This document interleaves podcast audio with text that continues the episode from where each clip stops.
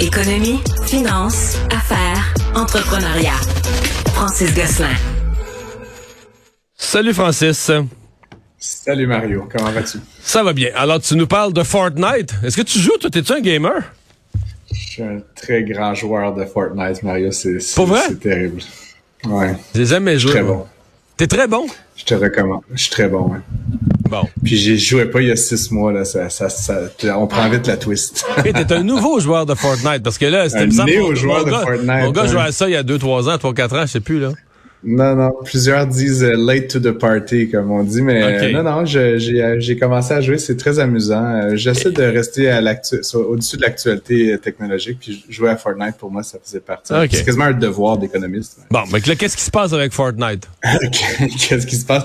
Ben, comme tu le sais, euh, au Québec, d'ailleurs, là, il y a, y a des parents qui se sont regroupés, qui ont déposé des plaintes. Mais bon, aux États-Unis, euh, ça rigole moins, comme on dit. C'est la Commission fédérale du commerce, la Federal Trade Commission, euh, qui avait euh, évidemment enquêté là, sur certaines des pratiques de Fortnite. Euh, on accuse évidemment Fortnite de plusieurs choses, mais évidemment, quand ça vient euh, à toucher aux jeunes, là, aux mineurs, là, évidemment, il y, y a certaines règles qui encadrent comment on peut traiter ça. Et donc, euh, ils ont euh, ils ont été condamnés slash acceptés de payer aujourd'hui euh, quand même une somme importante, presque, elle fait plus d'un milliard, un demi milliard de dollars euh, US, euh, euh, qui est divisé en deux. La première porte sur euh, le fait que euh, les jeunes étaient exposés à des joueurs adultes sans nécessairement être informés de, de, de cette situation-là. Donc évidemment, ça, ça a mené à une certaine condamnation. On parle d'un premier montant de 275 millions de dollars. Le deuxième, qui ressemble évidemment à d'autres greffes qu'on a entendu ailleurs dans le c'est que plusieurs de- des jeunes achètent des choses dans le jeu, euh, évidemment, et, et c'est pas toujours évident. En fait, il y a comme une monnaie qu'on appelle les V-Bucks, qui est la monnaie de Epic, euh, qui permet d'acheter, qui, qui a un taux de change avec des vrais dollars. Là, mais donc ultimement, euh, ces jeunes-là achetaient euh, plusieurs euh, objets là, dans le jeu sans vraiment savoir qu'ils dépensaient ultimement du vrai argent. Euh, et donc euh, pour ça, euh, Fortnite en fait Epic va devoir rembourser les joueurs, euh, donc pour une somme d'à peu près 250 millions de dollars US également. Donc, c'est- donc tout donc, ça, ça 500 pose- 525 millions, 20 525 millions de dollars US et ils vont payer? Ils vont payer. Ils ont dit qu'ils qu'ils acceptaient. là, cette- C'était comme un accord, comme je dis, c'est une condamnation, mais Non, euh, c'est, que euh, je suis juste en train de réfléchir à combien de profits ils ont fait avec Fortnite pour payer 500 millions euh, comme ça. Euh, plusieurs milliards de dollars, euh, Mario. Là, je, je sais pas, je crois qu'à un moment donné, là, il faisait quelques millions de dollars par semaine de profit avec le jeu, et ça fait quand même plusieurs années que le jeu est en ligne. Euh, et donc, euh, et donc, c'est- c'est intéressant évidemment, puis même que le, le, le porte-parole de, de, d'Epic a dit que euh, il souhaitait là, plus proactivement se mettre dans cette posture-là de protéger les consommateurs euh, et donc de se mettre euh, peut-être Mhm. à faire des changements avant que ça devienne exigé là, par les régulateurs, euh, comme c'est le cas euh, dans, dans le cas de Fortnite ici là, et de cette condamnation-là. Faudra voir après, il y avait la, la, le- la plainte québécoise, elle n'est pas tout à fait sur le même registre ici. euh, Mario, on, on accuse Epic d'avoir sciemment créé un sentiment de dépendance envers le jeu, ça va être peut-être un petit peu plus difficile à prouver là, que, que de montrer que bon des dépenses ont été faites sans la, la, la, la compréhension des mécaniques euh, du jeu ou qu'il y avait du matching qui était fait entre des jeunes et des adultes. Ça, c'est des, des faits. Euh, alors que j'ai l'impression que le sentiment de dépendance, c'est un peu plus un long shot, mais il faudra voir comment ça c'est Mhm. traité par les, euh, les différentes instances là, ici au Canada. L'agence de l'agence du revenu du Canada qui est blâmée. Oui, ben c'est un rapport là, de l'ombudsman euh, qui euh, qui dit que en fait l'agence du revenu du Canada aurait carrément abandonné certains contribuables. Euh, tu sais Mario, j'ai déjà parlé de ça avec toi. Je trouve toujours un peu étrange que par exemple quand on exige de pouvoir se connecter à, son dossier sur internet, il faut attendre qu'on nous envoie un code par la poste.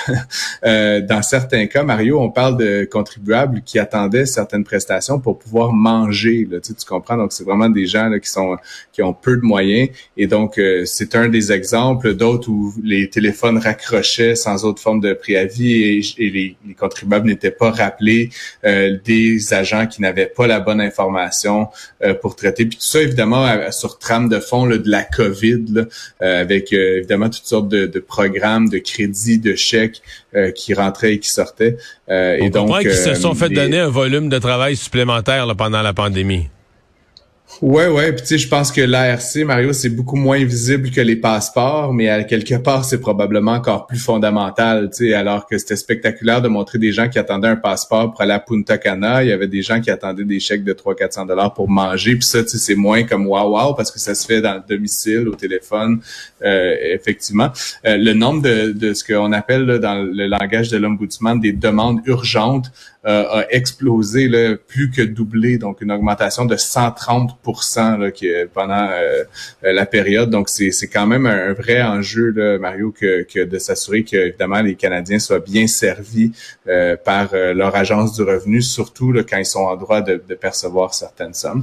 le, l'Ombudsman a même qualifié certaines situations de malhonnêtes, ce qui est quand même un mot, un choix assez fort. il dit que effectivement, les, gens, les agents, certains des agents euh, étaient non seulement insuffisants, mais mal formés, mal outillés, mal équipés pour euh, répondre à certains contribuables. Et donc, euh, que ça a créé toutes sortes de situations de grande incertitude.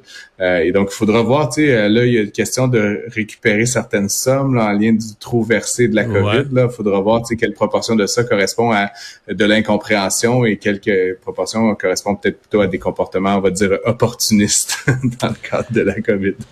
Tu nous expliquais la semaine dernière qu'il restait un géant dans le monde des crypto-monnaies sur qui un peu la, la, confiance reposait. Euh, est-ce que ce géant essaie de, de profiter de la déroute euh, générale dans le monde des crypto-monnaies? Oui, ben c'est un dossier là, que j'ai consulté aujourd'hui qui est dans le Wall Street Journal. Mario, c'est euh, évidemment le Binance qui est donc ce nouveau euh, plus grand joueur au monde qui était jadis un peu rivalisé par FTX, qui maintenant n'est plus.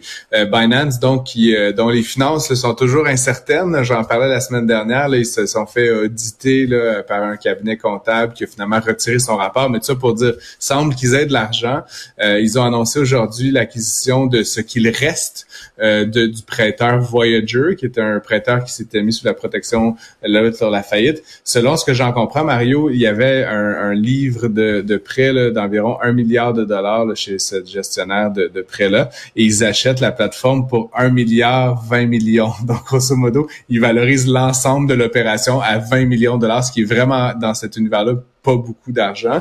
Euh, et euh, le président, c'est le président directeur général de la branche américaine de Binance, Brian Schroeder, a dit qu'il était euh, certain qu'il allait faire d'autres acquisitions et qu'il avait euh, mis de côté plusieurs centaines de millions de dollars pour euh, se porter acquéreur de d'autres plateformes.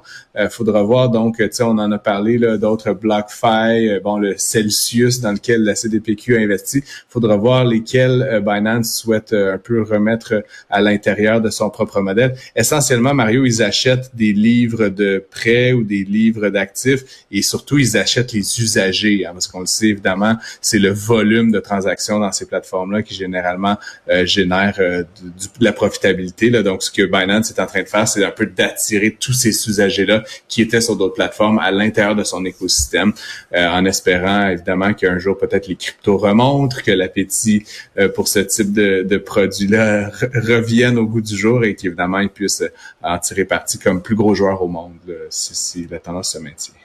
Francis, merci beaucoup. À demain.